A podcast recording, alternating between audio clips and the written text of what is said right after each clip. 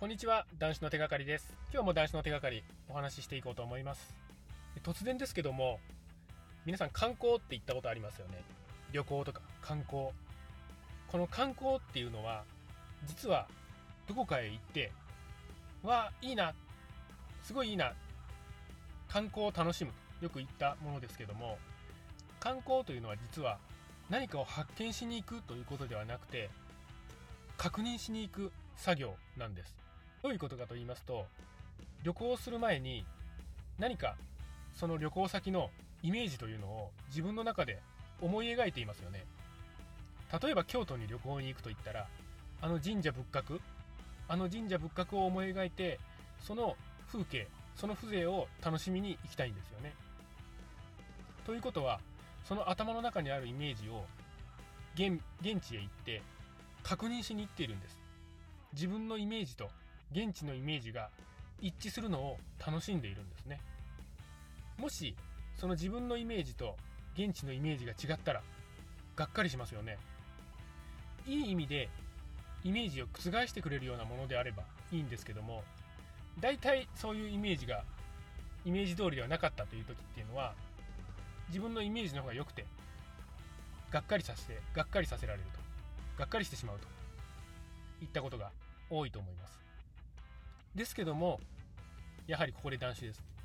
男子のイメージ男子の先のイメージというのは絶対に裏切りません。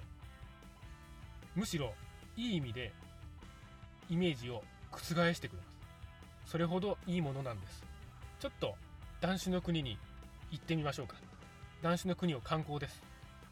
男子の国を観光する前に男子の国とはどういういったものか少しお話ししたいと思います。男子の国っていうのはみんなそこに住む人たちはお酒の呪縛から解き放たれて本当に好きなことをして生きています。また好きなことをして生きていなくても本当に自分の好きなことをしようと奮闘して生きています。辛いこととか悲しいことも当然あります。ですけどもみんなその辛いこと悲しいことをあった時にみんなそれを真正面から受け止めて何か改善していこうと。それを乗り越えていこうと。みんな白フの心で生きています。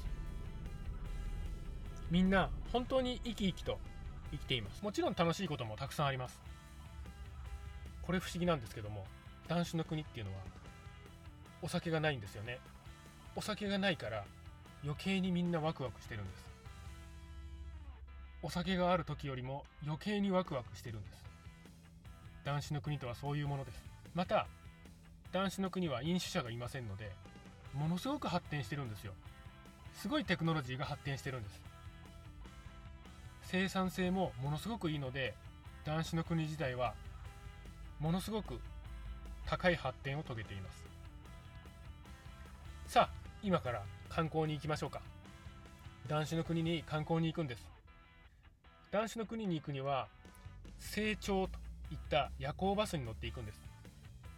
片道180日程度で行けます。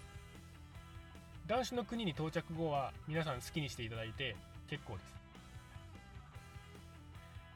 でもね大体皆さん男子の国で何か見つけて帰るみたいですよ。何を見つけたんでしょうね。皆さんあの共通していることっていうのは見つけた何かを持つ手が輝いてるんですよね。光り輝いてるんです。その輝いている手の中には何があるんでしょうか。実際に観光に行って確かめてみましょう。何か絶対に見つかるはずです。さあそんな観光も終わりました。楽しかった非現実も終わって日常が戻ってきました。明日からまたいつもの日々です。観光データ何か輝き手に持つ輝きは消えることなくあなたの生活を照らし続けていきます。男子の先の新たな生活の道しるべとしていかがでしょうか？男子の国の旅行行ってみてはいかがですか？男子の先への観光のイメージ湧きましたでしょうか？実際に観光してみたらいいんです。